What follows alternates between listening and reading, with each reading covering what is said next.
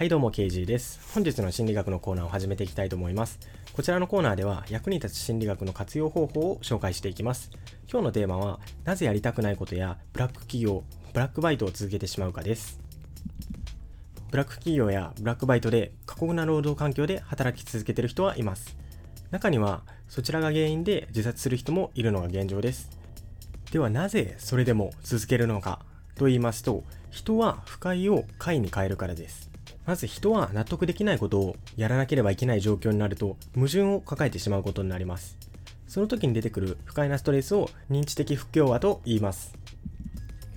で人は認知的不協和を解消するために自分の意思を変えてしまいます。これは心理学者のフェスティンガーとカール・スミスの1ドルの報酬実験によって証明されています。この実験ではまず学生たちを集め12個の糸巻きを容器に並べては取り出す作業を30分間繰り返してもらいました。その後留め金のついたボードを回しては元に戻す。という単純作業を30分間繰り返してもらいました。その後学生たちにこちらの作業の感想を聞いたところ全員つまらないと答えました。次に学生たちを2つのグループに分けて1つのグループには20ドル。もう1つのグループには1ドルの報酬を与え次の作業者に面白いと伝えてもらうようにしました。そして改めて感想を聞いたところ20ドルを報酬としてもらったグループはつまらないと答えました。それに対して報酬1ドルをもらったグループは意外と面白い作業だったと答えました。つまりは20ドルの報酬を与えられた学生は高額の報酬をもらったことでつまらない作業を行ったことに納得をし認知的不協和を正当化することができました。一方つまらない作業を行っていたことに対する作業の報酬が1ドルでは認知的不協和を正当化することができませんでした。そこでつまらない作業という認知を意外と面白い作業だった。そのようにすることによって自分の中で無理やり認知的不協和を正当化することにしました。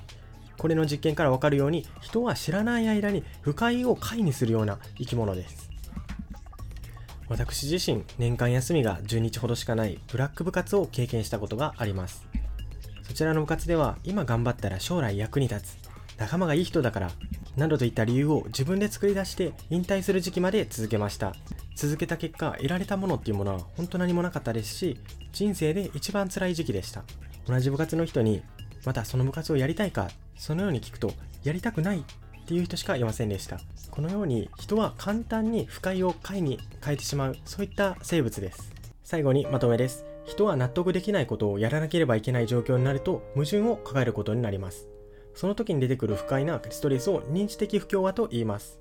またその時に出てくる不快なストレスである認知的不協和を私たちは知らない間に快に変えてしまっています。